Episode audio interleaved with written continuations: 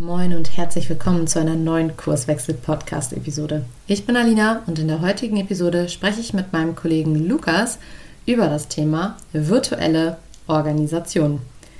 Ja, und vielleicht hängt dir das Thema Virtualität ja auch schon zum Hals heraus. Also ich glaube, es gab in den letzten zwei Jahren bedingt durch die SARS-CoV-2-Pandemie kaum ein Thema im Arbeitskontext, was irgendwie ja so rauf und runter diskutiert wurde. Und trotzdem haben wir uns dieses Thema jetzt nochmal gezogen, weil wir diskutieren wollen, was macht der Grad der Virtualität eigentlich aus? Also in Bezug auf die Organisationsstrukturen, in Bezug auf die Kommunikationswege, was macht das mit den Menschen, was passiert da zwischen den Ohren, was macht das aber auch mit einem System, wenn ähm, ja quasi Arbeit ist, aber keiner mehr äh, ins Büro geht, sondern sich äh, Zusammenarbeit primär virtuell abspielt. Wir haben das ganze Thema nochmal aufgedröselt, setzen wie gewohnt unsere systemtheoretische, aber auch arbeitspsychologische Brille auf und natürlich berücksichtigen wir auch immer die Frage, ähm, ja, wie es mit der Wertschöpfung aussieht. Und insofern wünsche ich euch jetzt ganz viel Spaß beim Hören dieser Podcast-Episode. Ohren angespitzt und bis dann. Hörst den Kurswechsel Podcast. Wir machen Arbeit wertevoll, lautet unsere Vision. Im Podcast sprechen wir über lebendige Organisationen, den Weg dorthin und die Nutzung von modernen Arbeitsformen.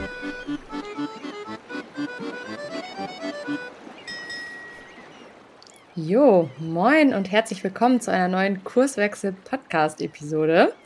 Lukas, ich freue mich, wie immer, und sagte gerade schon, ab geht die Luzi mit einem, ja, ganz schön knackigen Thema, ne, was wir uns rausgepickt haben. Dickes Brett, dickes Brett, moin Alina. Dick Dickes Brett. Ähm, ja, virtuelle Organisation haben wir uns rausgepickt. So ein bisschen angetriggert ähm, durch die Episode, die ich mit Franzi aufgenommen hatte im, im Frühjahr, als die SARS-CoV-2-Arbeitsschutzverordnung ähm, ausgelaufen ist. Lang, lang ist's her. Und wir jetzt ja irgendwie in so einem Zustand sind, wo wir sagen könnten, ist das jetzt eigentlich das neue Normal? Ähm, ja, in den letzten zwei Jahren haben viele von uns virtuell zusammengearbeitet und es ist jetzt bei uns Kurswechslern die Frage entstanden, haben sich da eigentlich virtuelle Organisationen bei rausgebildet? Und ähm, ja, da wollen wir heute mal so ein bisschen hinter, hintersteigen, durchsteigen. Wir hatten eben schon ein bisschen geschnackt und gedacht, oh, wir, wir müssen aufpassen, dass wir ähm, ja nicht in alle möglichen Gefilde abtauchen. Aber ich bin eigentlich ganz zuversichtlich, dass wir ähm, ja, dass wir an ein paar spannenden Themen vorbeikommen und einfach mal gucken, was uns dazu so durch die Rübe geht. Sehr gerne. Mittlerweile sind wir alle auch ein bisschen dran gewöhnt, was das heißt. Ähm, vielleicht magst du mal einen Aufschlag machen, was du unter virtueller Organisation verstehst. Und ähm, vielleicht können wir gucken, ob es sowas wie so eine reine virtuelle Organisation in der Breite überhaupt gibt. Jo, Ohren angespitzt. Jetzt kommt die Definition für die virtuelle Organisation.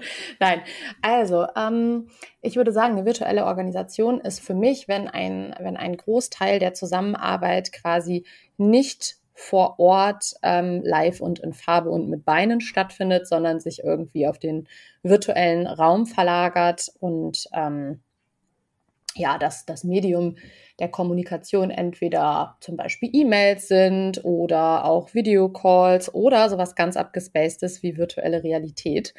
Ähm, genau, das wäre für mich so dieses Thema virtuelle Organisation. Und wir haben ja im Vorgespräch auch kurz überlegt, ja gut, wenn wir ansonsten über Organisationen sprechen, dann gucken wir ja häufig mit unserer systemtheoretischen Brille drauf und sagen, es gibt eigentlich drei Hebel, die so eine Organisation auszeichnen. Ne? Das sind einmal die, die Programme und ähm, die Praktiken, dann sind es ähm, die Kommunikationswege, also wer redet eigentlich mit wem, ähm, ja, da auch das Thema Hierarchien und dann natürlich auch das Thema Personal, also hier insbesondere Personalentscheidungen, also welche Entscheidungen trifft Personal und Entscheidungen über Personal, also wer schlägt welchen Karrierepfad ein, die da quasi eine Rolle spielen. So, und jetzt ist es ja nun so, dass wir zwei Jahre während äh, Corona primär im Homeoffice zusammengearbeitet haben und es vielen Unternehmen eben auch so ging. Und man sich fragen kann, was hat eigentlich dieser Grad der Virtualität auf diese drei Hebel, also diese drei Entscheidungsprämissen, für einen Einfluss gehabt? Und da wollen wir heute mal so ein bisschen drauf gucken. Ja. Was ist denn das für dich? Ähm, ich ich nehme den Ball gleich mal auf. Wir haben gestern ähm, beim New Work Meetup auch tatsächlich über das Thema nochmal intensiv gesprochen, mhm. ähm, in Bremen in der Sparkasse. Ähm, wenn wir das Wort Programme hören, dann fällt mir direkt in, äh, ein das, das Thema äh, Betriebsverordnung. Also ich glaube, wie geht das eigentlich jetzt? Was dürfen wir? Äh, mhm. Welche Tools werden genutzt? Also ich glaube, da gibt es ja ähm, viele Experimente, die, die wir beobachten konnten, die wir selber durchgemacht haben. Und ich glaube, Mittlerweile ist das äh, allen klar und alle merken, okay, wenn sich die Programme ändern, das, das merkt man, nämlich dann hat sich die Betriebsverordnung mal wieder geändert. Also mhm. welche Regeln sind da? Ähm, mein Gefühl ist, dass eigentlich die meisten Unternehmen da so ihren Modus mittlerweile gefunden haben, so bei den, ja, bei den äh, Konditionalprogrammen eigentlich, ne? Mhm. Also was ist richtig, was ist falsch, was darf mhm. man, äh, welche Tools dürfen wir nutzen? Ähm, Gibt es jetzt irgendwie Teams? Ist es Zoom?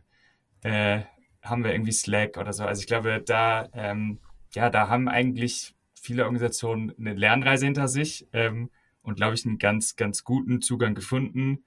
Ähm, und wahrscheinlich äh, ist das aber immer noch äh, im Laufen. Was, was ich spannend finde, gibt's, äh, wenn wir auf die anderen Programme gucken, nämlich eher die Zweckprogramme, wie machen wir das eigentlich? Also nutzen wir da den virtuellen Raum, um zu gucken, ja, wo soll es hingehen? Ähm, ist das funktioniert das so in der, äh, in der im virtuellen? Ähm? Mhm. Ja, also wenn du sagst Zweckprogramm, dann kommt mir da zum Beispiel als erstes das Thema Strategie in den Kopf. Ne? Strategie als ähm, ja, rahmengebendes Werk sozusagen, was quasi ausgerufen wird und ähm, Orientierung stiften soll im Idealfall. Und wenn ich jetzt mal auf unser Kurswechselsystem gucke, dann finde ich es ganz interessant, weil wir arbeiten ja auch hauptsächlich irgendwie ähm, ja dezentral im Homeoffice sozusagen und ähm, insbesondere aber für unsere Strategiearbeit setzen wir uns ja einmal im Quartal zusammen, um zu gucken, ähm, ob wir den Kurs halten oder den Kurs wechseln oder ähm, ob es irgendwie ja ähm, da auch nochmal neue Perspektiven braucht. Und ähm, wir haben, ich bin gerade mal am Überlegen, wir haben das tatsächlich auch bewusst so entschieden, weil wir reflektiert haben, dass das ansonsten schnell ähm, verwässert und verfasert. Jetzt haben wir natürlich den Vorteil, dass wir ein relativ kleines System sind und ähm, ja, der Vernetzungsgrad unter uns Mitgliedern ja auch sehr hoch ist. Wenn ich mir das vorstelle in, in größeren Organisationen, ist tatsächlich mein Eindruck auch, dass äh, gerade Zweckprogramme, die in Richtung ähm, Strategiearbeit gehen, ähm, virtuell an ihre Grenzen kommen, weil der Komplexitätsgrad einfach ähm, extrem hoch ist, was diese Themen anbelangt. Ja, vielleicht kann man da sogar so noch einen Schritt zurückgehen und sagen, eigentlich merken wir schon in Projekten generell, glaube ich, so eine, so eine Grenze, wenn nicht ganz klar ist, wie soll das laufen. Ne? Also wenn der Zweck da ist, das Ziel des Projektes, ähm, aber die Mittelwahl nicht, nicht immer, äh, ja, die ja auch nicht vorgegeben ist, dann glaube ich, ist das eine Herausforderung und Aushandlungsprozesse finden dann doch anders statt. Ähm, und man hört auch bei unseren Kunden häufig, dass man auch gerne dafür wieder zurückkommt. Ne? Also wenn es irgendwie darum geht, äh, Dinge zu entwickeln und Projekt, also vor allem Projekte voranzutreiben, äh, in der Initialphase ähm, und gar nicht klar ist, was es ist, also wenn wir ein Zweckprogramm da haben, dann ist auch da schon der virtuelle Raum oft an Grenzen ähm, und da wird dann das, ja, der, die Interaktion in der Präsenz doch vorgezogen. Ähm, ja. Ja, das, das finde ich schön, weil das eigentlich eine Steilvorlage ähm, für die Medienreichhaltigkeitstheorie, die du da gebaut hast. Ähm, die Medienreichhaltigkeitstheorie setzt sich eigentlich damit auseinander, dass man sich fragt, ähm, je nachdem, wie komplex die Kommunikationsaufgabe ist, dass ich gucken muss, dass das Medium, über das ich kommuniziere, diese Komplexität ähm, ja auch vernünftig widerspiegeln kann. Also Beispiel, ähm, ein Konflikt zum Beispiel ist in den meisten Fällen ein relativ komplexes Kommunikationsereignis und jeder, der mal auf eine sehr aufgeladene äh, betriebliche Situation mit einer sehr simplen E-Mail geantwortet hat, die wahrscheinlich zeitlich noch asynchron rausgegangen ist, weiß, dass es wahrscheinlich nicht so sehr zur Erheiterung geführt hat. Ähm, und das ist halt ein interessanter Gedanke. Also diese ähm, Theorie macht dann quasi so eine Art Kanal auf und sagt, okay, es gibt Medien, die ähm, diesen Komplexitätsgrad besser widerspiegeln. Also ganz am Ende wäre zum Beispiel ähm, ja der Face-to-Face-Kontakt. Das ist sozusagen ähm, ja die, die Krone der Reichhaltigkeit sozusagen. Ähm, aber auch andere Medien sind ganz gut in der Lage, eine gewisse Komplexität aufzugreifen. Also zum Beispiel ähm, virtuelle Realitäten oder auch eine Videokonferenz. Wobei wir bei Videokonferenzen, und das ist ja gerade der Punkt, den wir auch angeschnitten haben, ähm, durchaus merken, dass ähm, so Subtonalitäten die man sonst direkt so im, Face-to-Face mitbekommt, nicht so gut mitbekommt. Und das ist natürlich sowohl für die Strategiearbeit als auch für die Aufarbeitung von Konflikten oder auch für die Projektarbeit teilweise echt schwierig. Ne? Also dann hat man schon so das Gefühl, so oh, irgendwas stimmt hier nicht, aber es ist, man kann das irgendwie nicht gut greifen, weil der andere erscheint halt auf einer Mattscheibe und diese ganzen Zwischeninformationen, Mimik, Gestik, die wichtig für uns sind, um Unsicherheit zu reduzieren, finden ja nur sehr, sehr ausgefiltert statt. Ja, und auf der anderen Seite, das glaube ich, haben wir auch viele erlebt und äh, das hört man auch immer wieder, gibt es extreme Effizienzgewinne gefühlt bei Tätigkeiten, die total klar sind. Ne? Also ähm, Routinetätigkeiten, ähm, die macht man eigentlich fast lieber zu Hause, weil dann kommt man, muss man nicht äh, ins Büro kommen und muss eben mit den anderen kommunizieren, wird vielleicht abgelenkt. Ähm, und das heißt, auf der Ebene der Programme sehen wir, wenn, wenn ein Prozess klar ist, klar definiert äh, und, und wenig Überraschung eigentlich hat und gar nicht auf die Kreativität oder die Interaktion mit anderen angewiesen ist, dann ähm, gibt es gefühlt so einen Siegeszug äh, des virtuellen Arbeitens, ähm, aber halt bezogen sehr viel so auf, auf sich selber, ne? Also nicht, nicht unbedingt mit anderen, sondern ähm, in der Stillarbeit ähm, Dinge einfach mal abarbeiten können. Mhm, genau, und äh, ich finde es halt da auch nochmal gut, was du vorhin sagtest, ne? Also diese Konditionalprogramme, wenn dann. Also ich glaube, dass insbesondere die, die Corona-Situation da auch als totaler Pusher quasi aufgetreten ist, dass sich viele Organisationen auf einmal Gedanken machen mussten, mal welche Prozesse können wir eigentlich auch digital abbilden? Also wenn man vorher vielleicht noch, ähm, keine Ahnung, die Reisekostenabrechnung beim, beim Kollegen ausgedruckt aufs, auf den Tisch gelegt hat, geht das heute vielleicht so, dass man irgendwie einen gemeinsamen Teams-Kanal hat und man da genau weiß, ähm, was die nächsten Schritte sind und es ist transparent etc. Ähm, ja, also ich, ich glaube, da ne, sind diese besprochenen oder auch von dir angesprochenen Effizienzgewinne schon deutlich. Und ich glaube, das wäre nicht so schnell gegangen, wenn äh, ja, Corona nicht an die Tür geklopft hätte oder sie eingetreten hätte, muss man ja viel mehr sagen. Genau. Ja. ja. Ähm, das heißt, ähm, auf dem Bereich irgendwie die, die, letzten zwei Jahre ein extremer, eine extreme Veränderung mit den Grenzen, die wir besprochen ja. haben. Ähm, wenn wir vielleicht mal auf die, die Kommunikationswege schauen, was, was hat sich da verändert äh, und was sind da die Themen, ähm, die die letzten zwei Jahre aufgepoppt sind ähm, durch, durch Corona und durch eine verstärkte Virtualität in der Zusammenarbeit? Boah, ey, da habe ich echt diverse Beobachtungen zugemacht, ne? Hm. Das, also der, der erste Gedanke, wenn ich ähm, über die Kommunikation, noch nicht mal mehr so über die Kommunikationswege, sondern einfach über die Kommunikation an sich nachdenke, wäre meine These zu Beginn von Corona gewesen, jetzt stirbt das ganze Informelle. Also dieses ähm, sich mal random an der Kaffeemaschine treffen und miteinander schnacken über belanglose Dinge. Das ist auch, glaube ich, erstmal weggebrochen. Also jedenfalls wird mir das aus oder wurde mir das auch aus diversen ähm, ja, Kundenunternehmen irgendwie gespiegelt. Auf der anderen Seite frage ich mich aber halt, ob ähm, gewisse Kommunikation auch wahrscheinlicher wird.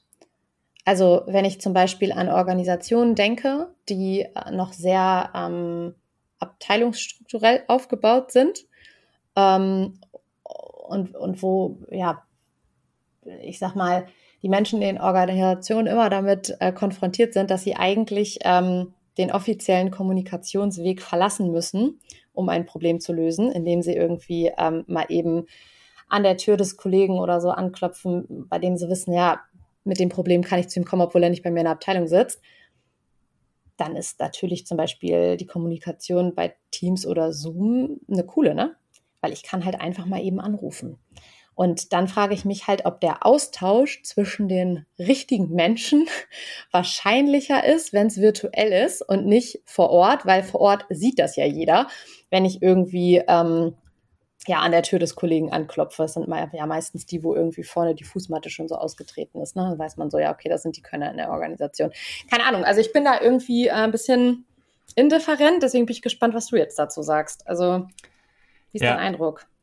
Mhm also das, was du sagst, so, dass Kommunikationswege im ersten Moment erstmal unsichtbar sind, das finde ich mhm. total die spannende Beobachtung. Also die sind gar nicht mehr so eindeutig. Und die These, dass Informalität jetzt nicht mehr stattfindet, ähm, heißt, äh, ist vielleicht auch eine Überbetonung dieser echten Kaffeeküche. Also dass da mhm. wirklich immer sich ganz zufällig verschiedene ja. Menschen aus der Organisation treffen, ist vielleicht auch eine sehr ein romantischer Blick auf mhm. die, auf dieses äh, informelle und wie das dann wirklich passiert.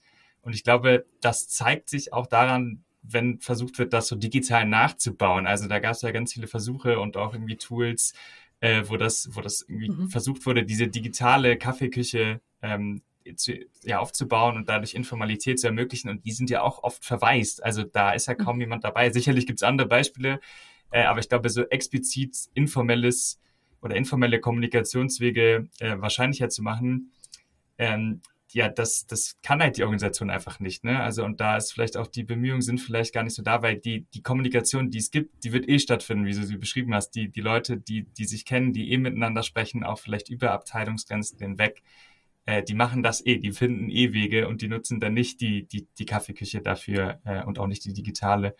Ähm, was noch mein zweiter Gedanke ist, ist, wenn erstmal ganz viele Kommunikationswege wegfallen, also mhm. das ähm, da muss man ja irgendwie neue Dinge machen. Also ich glaube, ähm, da auch so eine, die, dass so Synchroni also Synchronisierung ganz anders stattfindet. Also dass man irgendwie mhm. regelmäßige Absprachen hat, so Dailies oder also einfach gemeinsame Termine, die man, wo man sich auf den Tag einstellt, wenn man sich sonst im Laufe des Tages nicht sieht. Ich glaube, das ist ganz viel passiert, dass man einfach neue ähm, ja, Events initiiert hat, um Kommunikation wahrscheinlicher zu machen ähm, weil das sonst ja einfach gar nicht mehr stattfindet. Ne? Ja, und das finde ich einen super spannenden Punkt, den du da aufbringst, weil auf einmal musste über Kommunikation reflektiert werden. Und das haben wir ja sonst ganz häufig halt nicht. Ähm, und ich glaube, wenn ich auch so ähm, an den Beginn der, der Pandemie zurückdenke, das war auch ey, teilweise richtiges Chaos in vielen Organisationen. Also ich weiß das selber noch aus eigener Erfahrung. Ähm, da war ich, noch, war ich ja noch nicht bei Kurswechsel unterwegs, sondern woanders. Und mein Terminkalender war morgens von, keine Ahnung, 7.45 Uhr bis abends zugeballert mit Terminen, weil man das einfach völlig unterschätzt hat, wie anstrengend das auch ist, irgendwie einen Call nach dem anderen zu haben. Und das war wirklich ein ganz krasser Meeting-Marathon und eine Überkommunikation, die sich auf einmal eingestellt hatte, weil gefühlt alle Panik hatten, dass zu wenig kommuniziert wird. Und äh, also es ist irgendwie ein interessanter Reflex gewesen. Und das habe ich bei ganz, ganz vielen Organisationen tatsächlich auch genauso erlebt. Und da war tatsächlich die Krux nachher, wie kriegen wir eigentlich diese ganzen Regeltermine wieder abgebaut? Also sich so ein bisschen darauf zu verlassen, dass das gar nicht gesteuert werden muss, sondern dass die Richtigen miteinander schon in die Kommunikation gehen. Ähm, weil, ja, natürlich, so ein Teamstermin ist schnell eingestellt. Ähm, ein Zoom-Termin wahrscheinlich auch, ja. Und ähm, das lädt natürlich auch immer dazu ein, irgendwie Termine mal ebenso einzustellen zwischen Tür und Angel. Also ich, also auch so dieses Thema Abgrenzung hat sich so verändert. Ne? Also wenn sonst meine Bürotür zu war, dann war sie halt zu. Und ähm, da war die Hemmschwelle auch eine andere. Heute ist es halt so, wenn ich, wenn mir irgendwas unter den Nägeln brennt, dann rufe ich sofort irgendwie an, ne? Oder schreibe irgendwie eine Kanalbenachrichtigung ähm, bei uns im Teams-Team. Also ja, finde ich irgendwie sehr, sehr interessant, wie sich das alles so eingespielt hat. Ja, und dafür waren ja Kommunikationen in so einer äh, vor Corona äh, Zeit ja auch gedacht, ne? nämlich um mhm. diesen äh, Kommunikations-Overkill zu reduzieren. Also, dass nicht jeder mal überall kurz anrufen kann. Das ist ja vorher auch nicht passiert. Ähm, mhm. Und das ist sozusagen, dass sich das eingestellt hat, ist, glaube ich, zeigt, dass, ja, dass einfach Kommunikationswege, die etabliert waren, mhm. nicht, dass da kein Zugriff mehr drauf war. Und ähm, gleichzeitig würde ich sagen, gab es auch wieder so einen positiven Effekt, den hast du ja schon so angedeutet, zu sagen, wir müssten auf einmal dann in die Reflexion gehen, weil wir eigentlich wieder zu viel kommunizieren mhm. und dann eine, ja, überlegen, wozu treffen wir uns dann eigentlich? Also eine, mhm. dass wir eigentlich Begründung liefern müssen, mhm. warum haben wir, gehen wir in Kommunikation und zwar eigentlich vorab. Also weil eben die Hemmschwelle zu leicht ist, ich kann mal mhm. schnell einen Termin bei dir einstellen. Das heißt, also, und trotzdem muss ich dann dir gleich liefern, warum sprechen wir eigentlich? Wozu sind wir jetzt da, damit überhaupt eine sinnvolle Entscheidung getroffen werden kann, wann gehen wir in Kommunikation und wer muss da dabei sein? Und also auch das, ich glaube, dieser Meeting-Marathon, der war für alle zwischendurch, glaube ich, ziemlich äh, ermüdend. Krass, ja, ähm, ja. Und, und auch viele sitzen da und haben nichts, also hatten vielleicht nichts beizutragen. Und ich glaube, das war auch eine totale Chance ähm, und in vielen Organisationen wurde die auch genutzt, ähm, ja, dass, dass Meetings begründungspflichtig werden oder die Teilnahme mhm. von, von bestimmten, von, von eigentlich von allen Teilnehmenden ist klar, warum sind die da, was ist deren Rolle, was sollen die beitragen und wenn sie eigentlich nichts, also nichts dazu beizutragen haben oder keine Informationen davon brauchen, dann müssen sie eigentlich auch nicht da sein. Also das ist ja, ähm, fordern wir sonst bei Meetings auch, dass ja. man kritisch drauf schaut ähm, über die, die Teilnahme und dass eigentlich mhm. eine Pflicht nur ähm, sinnvoll ist, wenn da auch ein Grund dahinter steckt. Äh, das heißt, da ist das Digitale eigentlich auch so ein, ähm, ja, so ein, hat einen positiven Effekt vielleicht in die Richtung ähm, durch die Reflexion. Absolut, absolut. Ja, und das nächste, jetzt waren wir ja quasi schon äh, bei, den, bei den Mitgliedern sozusagen ähm, als Entscheidungsprämisse ganz kalt als Personal formuliert. Irgendwie mag ich den Begriff gar nicht, gar nicht so gerne. Ähm, aber auch das hat sich ja irgendwie stark verändert, ne? Also wenn neue Mitglieder in die Organisation eingetreten sind während Corona, ähm, uns beiden ist das ja nun auch äh, widerfahren, da ändert sich auch auf einmal ganz viel. Also erstens so dieser, dieser Eintrittsprozess, der will wohl überlegt werden. Auf der einen Seite habe ich dann auch viel festgestellt, dass sich ähm, Unternehmen da auch noch mal mehr Gedanken machen. Also wie kriegen wir irgendwie die Leute, Leute gut ongeboardet, wenn äh, ja ein in die Firma kommen nicht so richtig äh, möglich ist. Und wie kriegen wir da auch äh, das Thema mit der Kohäsion irgendwie hin? Ne? Also ein, ein Wir-Gefühl. Wie bildet sich das eigentlich aus, wenn alle verstreuselt im Homeoffice sitzen? Das ist ja auch so dieser, dieser Reflex gewesen, dem viele Organisationen ja auch nachgegeben haben, ne, als diese äh, SARS-CoV-2-Arbeitsschutzverordnung da quasi gefallen ist, dass es ja wirklich diverse Unternehmen auch gab, die gesagt haben, nee, ab morgen sitzen meine Leute wieder im Büro. Ähm, irgendwie geht hier das komplette Wir-Gefühl flöten. Also das finde ich spannend, weil das ist ja nur eine Seite der Medaille und wir hatten ja damals auch einen Blogartikel geschrieben, der sich ähm, sehr kritisch dahingehend geäußert hat. Aber lass uns da, lass uns da mal reinzoomen. Stichwort, ähm, ja, also Onboarding-Prozess, äh, virtuell neue Mitglieder in die Organisation bekommen, etc. Wie sind deine Erfahrungen dazu? Was ist dir aufgefallen in den letzten Jahren? Ähm, genau, leg mal los.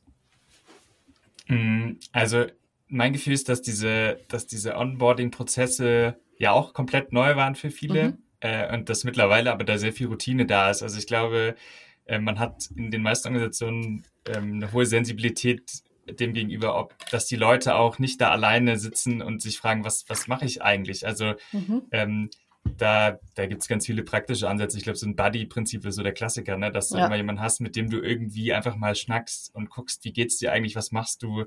Äh, und dass da auch irgendwie eine, eine ja, so eine, so eine Klarheit ist darüber, dass man einfach mit Leuten sprechen kann über Dinge, die jetzt vielleicht nicht direkt aufgabenrelevant sind oder, oder direkt was mit deinem Job zu tun haben. Ähm, was was die, die gleichzeitig, glaube ich, passiert, und das ist super, ja, ist eine super interessante ähm, Beobachtung, die man auch im Privaten macht, dass es irgendwie so eine, so eine Fokussierung und eine Reduktion auf, auf weniger Menschen gibt, also auch im Unternehmen. Mhm. Ich, mhm. ähm, dass man eigentlich den Kreis der Leute, mit denen man kommuniziert, mhm. mit denen man was macht, dass der sich reduziert. Also ich glaube, das ist vielen im Privaten so gegangen, äh, aber das ist passiert, glaube ich, auch auf der Arbeit. Also ähm, je näher Menschen einem sind im täglichen Tun oder auch in der Relevanz des Jobs, desto ähm, ja, desto näher ist das. Das heißt sozusagen auf Teamebene ist, glaube ich, in vielen Bereichen ähm, die, die Nähe, die Vertrautheit gestiegen. Ähm, mhm. Aber so ja, im, im größeren Kosmos ähm, des Unternehmens oder der Organisation ist es vielleicht weniger. Also da ist so die, die Bindung ans Team ist stark. Die Frage ist, wie stark ist die Bindung sozusagen ähm, noch an das Gesamtunternehmen? Ja, das wollte ich dich eben schon, cool, dass du den Punkt äh, äh, nochmal in diesem Kontext aufbringst. Ich hatte das eben schon so lose beim, beim Thema Kommunikationswege. Ne? Ich wollte nämlich fragen, glaubst du, ob Klüngelbildung sozusagen ähm, in der virtuellen Organisation, also ich mache hier gerade Anführungszeichen mit den Händen, die, die Hörer und Hörerinnen sehen das ja nicht, aber ob das wahrscheinlicher ist oder eher unwahrscheinlicher? Hm, ja, also ich glaube, das, das kommt natürlich drauf an, auch auf, auf, die, auf die Form die der Organisation. Die Standardantwort. ähm, aber ich glaube, dass die Intensität von, von Klüngel mit, mit wenigen, glaube ich, schon stärker ja, wird. Was, was, was interessant ist, ist, ähm, es gibt auch die, die, die, die, ähm, ich weiß nicht, wie ich sie nennen soll, die Traditionalisten, die auch zurückkommen. Ne? Also das finde ich mega interessant. Mhm. Ähm, wir sind ja selber auch gar nicht so oft immer äh, präsent zusammen. Aber wenn ich hier in, in, ins Unternehmen komme, dann sehe ich meistens immer die gleichen Menschen mhm. und die, die treffen sich dann auch, die stehen dann auch an der mhm. Kaffeeküche. Also ich glaube auch, also sowohl im Digitalen als auch dann sozusagen im, im, ähm, in der Präsenz, da bleiben, da entstehen auch Klüngel, die dann auch sozusagen jetzt neu gebildet sind unter der Prämisse, ja, wir sind die, die immer da sind. Also wir kommen mhm. äh, und darüber entsteht auch so eine neue Nähe, die ja wirklich auch da ist. Ne? Also da gibt's glaube ich, ähm, schon mehr Klüngel, mehr Nähe, ähm, was ja auch total positiv ist, glaube ich, auf der Teamebene. Ähm, gerade wenn, ähm, ja, gerade wenn man neu reinkommt, also dann hat man irgendwie nochmal ein anderes Gefühl, ähm, da aufgenommen zu werden, sich direkt einordnen zu können und, und ähm, ja, nicht, nicht allein dazustehen, weil ich glaube, so, ähm, wenn man kommt und man kommt in ein Riesenunternehmen und merkt, okay, ja, eigentlich habe ich ja nur mit mhm. fünf bis zehn Leuten was zu tun, vielleicht im täglichen, ähm, dann ist es gut, wenn man irgendwie so, ein, so einen Ort hat. Aber es ist natürlich, auf der anderen Seite spricht man auch dann über andere Themen vielleicht. Also ich glaube, ähm, Themen, die vorher gar nicht relevant waren, mhm. ähm, weil, ja, weil so die Nähe gar nicht so groß war, sind auf einmal ähm, Teil der Kommunikation. Mhm. Ja. Also finde ich auch nochmal spannend und auch so diesen Punkt, du hattest es eben irgendwie in einem Nebensatz gesagt, ne? dann, dann hat man irgendwie ein Gefühl für die Person, wenn man die mal vor Ort trifft. Und ich glaube, das ist auch ein wichtiger Punkt, weil wir, man könnte sich ja auch die Frage stellen, ähm, dass man nicht über eine virtuelle Organisation spricht, sondern dass man heute eigentlich viel mehr die Frage stellen müsste, welchen Grad der Virtualität hat eine Organisation denn? Also die wenigsten sind wahrscheinlich 100 Prozent im Homeoffice. In den meisten Unternehmen wird es wahrscheinlich so laufen, dass ähm, ja, es irgendwie anteilig ist oder, oder wie auch immer. Und ich glaube, da, also wie immer würde ich halt sagen, die, die Dosis macht auch das Gift und man kann das ja auch quasi gut nutzen, ne? insbesondere auch wenn neue Menschen in der Organisation unterwegs sind, ähm, dass man natürlich sagt, okay, wenn irgendwie ein neues Teammitglied irgendwie startet, dann sind wir alle im Office, weil einfach ähm, Kommunikation doch nochmal anders verläuft, wenn wir irgendwie ähm, vor Ort sind, wenn ich meine, so sind wir ja sozialisiert. Ich sage ja immer so ein bisschen im Spaß, wir sind ja irgendwie Herdentiere und auch damit gewohnt, diese ganzen Reize irgendwie zu verarbeiten. Und es ist halt einfach ähm, so, dass ja via Videokonferenz einfach viele Reize gar nicht übermittelt werden. Und da steckt natürlich ganz viel Unsicherheitspotenzial dann auch drin und natürlich auch ähm, ja eine große Wahrscheinlichkeit, dass Kommunikation dann häufig auch mal nicht so erfolgreich verläuft. Und ich glaube, deswegen ist es ganz wichtig, dass man irgendwie beide Sachen einfach miteinander kombiniert und insbesondere auch in der Anfangsphase, wenn ähm, ein neues Mitglied in der Organisation unterwegs ist, weil viele kulturelle Muster kriegt man virtuell ja vielleicht gar nicht so mit. Also die Hinterbühne, ähm, was man vielleicht nicht so sagt oder was man vielleicht auch nicht anzieht oder was vielleicht irgendwie, äh, wie auch immer. Also diese ganzen ähm, diese ganzen Dinge der Gewohnheit einer Organisation, die Lerngeschichte kriege ich ja nur äußerst gefiltert mit, wenn ich irgendwie durch Zufall mit jemandem mal darüber spreche oder etwas beobachte. Und da ist natürlich dieser äh, virtuelle Kanal echt sehr filternd. An der Stelle würde ich das tatsächlich als, als schwierig einschätzen, weil ich viele Dinge einfach gar nicht mitbekomme, wenn ich neu bin und dann so virtuell allein in meinem Homeoffice sitze. Genau. Mhm. Und ich glaube auch dieses Bewusstsein, wie schwierig das sein kann, in Kommunikation ja. zu kommen, das, das muss, glaube ich, präsent sein, weil ja. ich glaube schon so bei banalen, praktischen Dingen zu fragen, ne? Also das sind ja schon tatsächlich Hürden, weil dann schreibe ich erst einmal bei Teams, hast du kurz Zeit? Also es gibt sozusagen einen ja. Vorlauf zu der eigentlichen Fragestellung. Also ich frage nicht einfach, sondern ich frage ja. erstmal, ob ich fragen kann und ob es gerade passt. Ähm, und ich glaube, dadurch steigt einfach auch die Hürde, ähm, ja, gerade als neuer Mensch direkt in Kommunikation zu gehen oder also und das heißt, da muss man, glaube ich, als Unternehmen eine Sensibilität haben. Manche sind da wahrscheinlich total direkt und machen ja, okay, ich einmal einmal gemacht, mhm. weiß ich, ich frage die und die und andere haben, glaube ich, da höhere, ja, haben gerade, wenn man vielleicht jung ist, eher, mhm. eher Hemmnisse, jemanden zu fragen. Dann guckt man erstmal einen Kalender, ist er überhaupt frei? Mhm. Er hat überhaupt Zeit? Und dann dauert es vielleicht sehr, sehr lange, bis überhaupt Fragen gestellt werden, die ähm, ja, die ganz schnell gelöst werden könnten. Und so kann man, wenn man da sensibel ist, glaube ich, Frustration vorbeugen.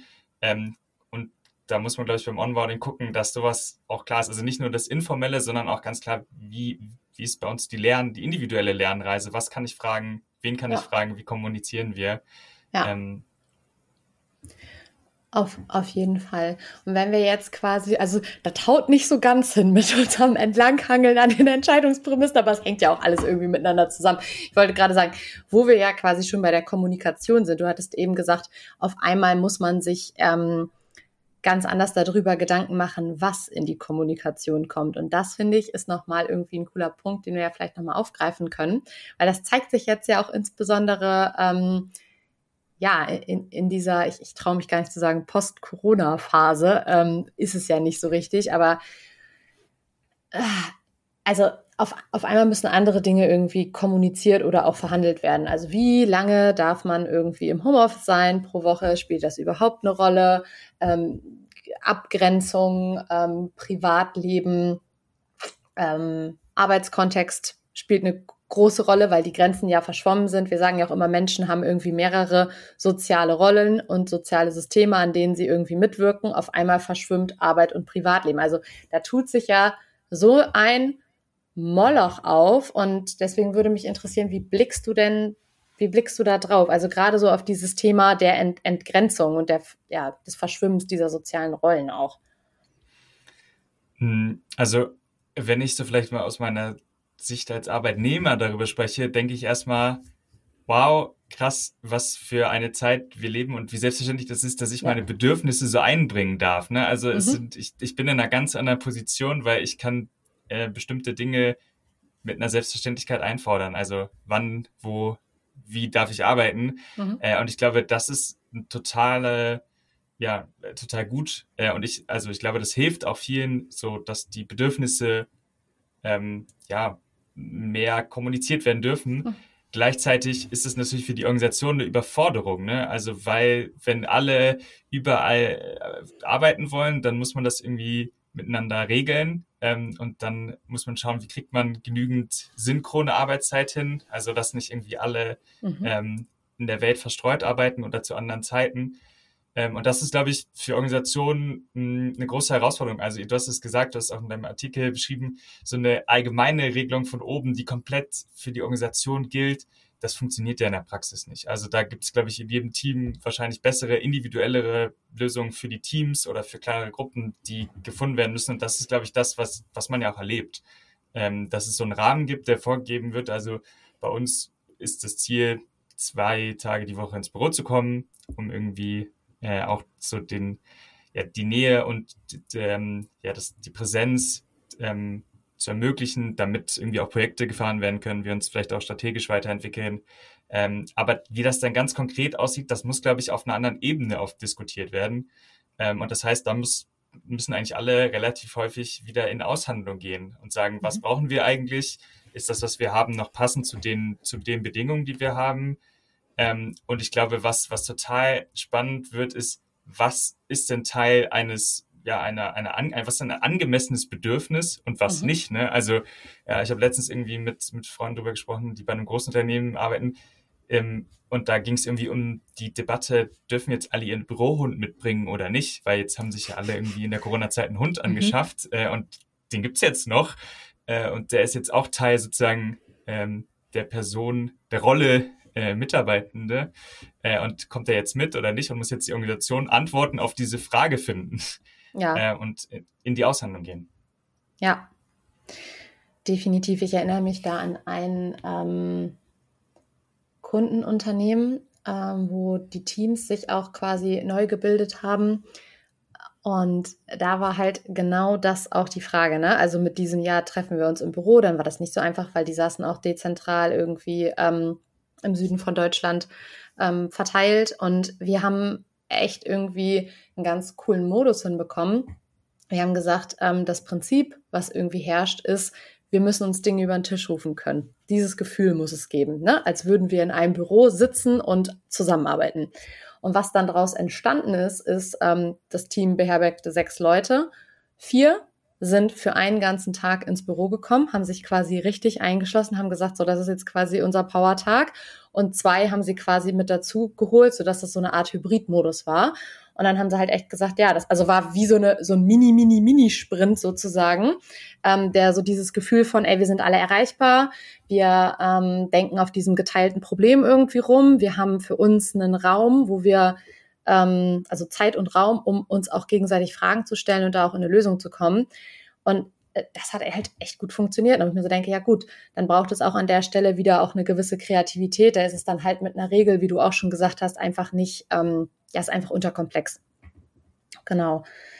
Ja, und, und dieser weitere Punkt, den du auch aufgebracht hast, ich finde es das interessant, ähm, dass auf einmal so viele andere Dinge in die Kommunikation kommen in Unternehmen, weil ich meine, Organisationen gibt es ja, um Komplexität zu reduzieren, mal so ganz Meta, Meta. Und wir erleben gerade, dass ähm, nach dieser Corona-Zeit einfach ähm, dieses Komplexitätsreduktionsgeschehen gerade ganz schön gechallenged wird, ne? weil einfach diese Entgrenzung so krass stattgefunden hat und die Institution, also die Organisation einfach mit ganz anderen Themen irgendwie, ähm, jetzt hätte ich fast gesagt, belästigt wird. Ähm, belästigt im Sinne von, dass sie sich halt nicht mehr nur auf Wertschöpfung etc. konzentrieren kann, sondern auf einfach andere Dinge in den, ähm, ja, in diesen Kommunikationsprozess rein. Ich finde es echt, echt eigentlich krass. Und ähm, für die Organisation eine Challenge. Und wenn ich jetzt mehr so die psychologische Brille aufsetze, ähm, ja, auch auch für die Menschen, die daran irgendwie mitwirken. Ne?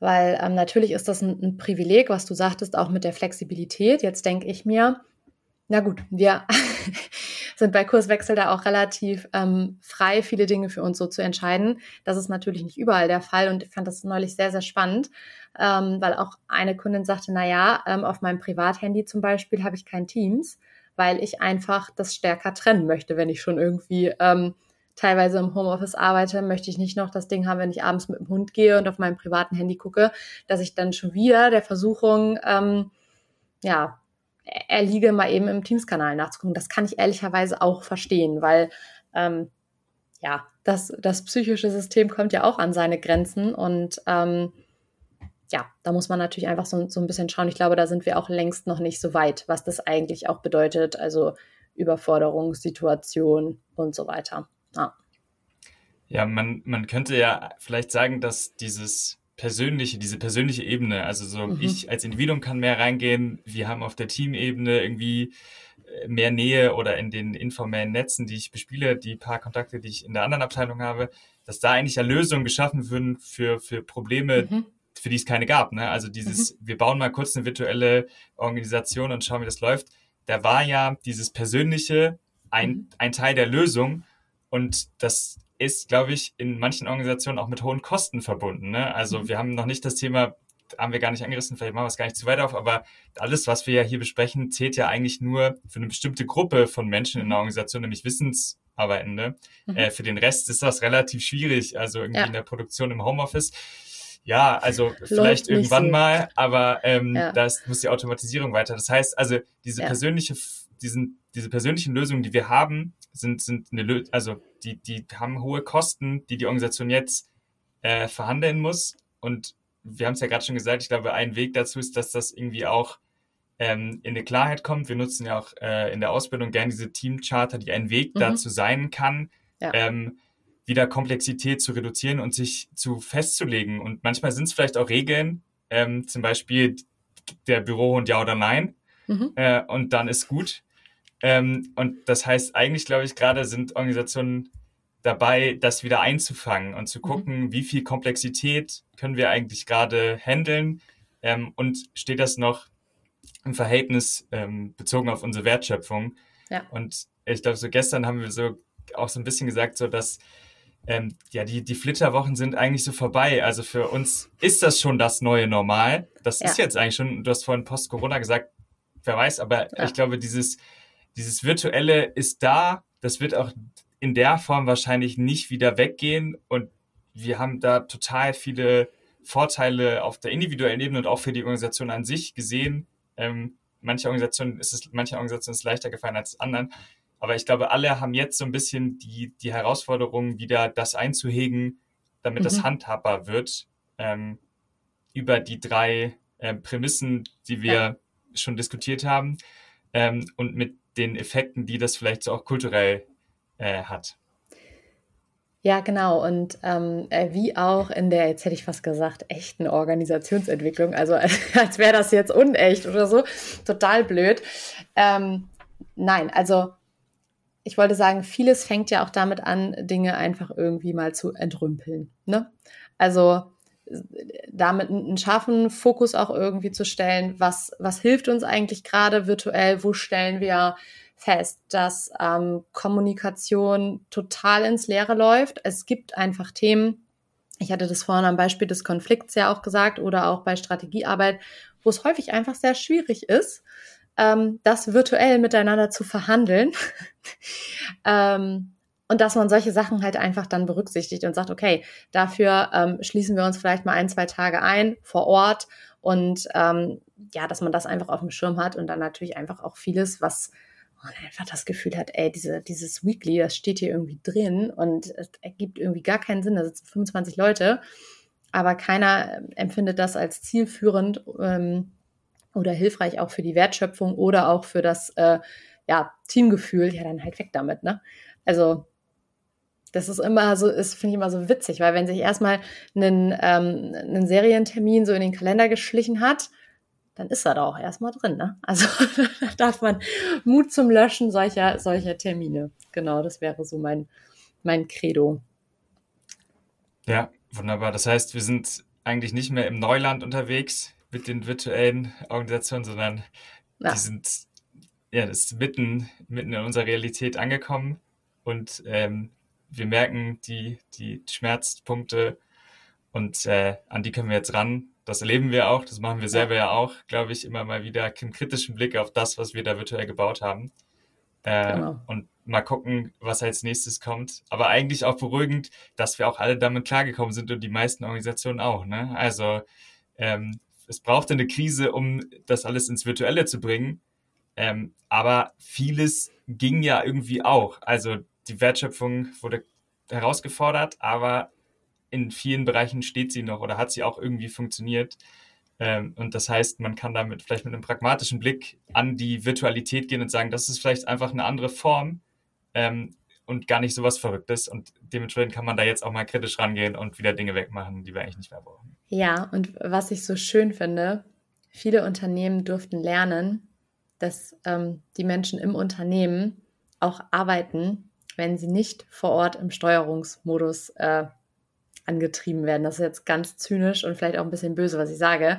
Aber ähm, es ist ja durchaus so, dass in, in vielen Unternehmen ähm, ein, ein Menschenbild herrscht, was so ein bisschen äh, unbewusst heißt, naja, wenn die, wenn die Leute nicht äh, im Büro sitzen, dann, dann leisten sie auch nicht richtig.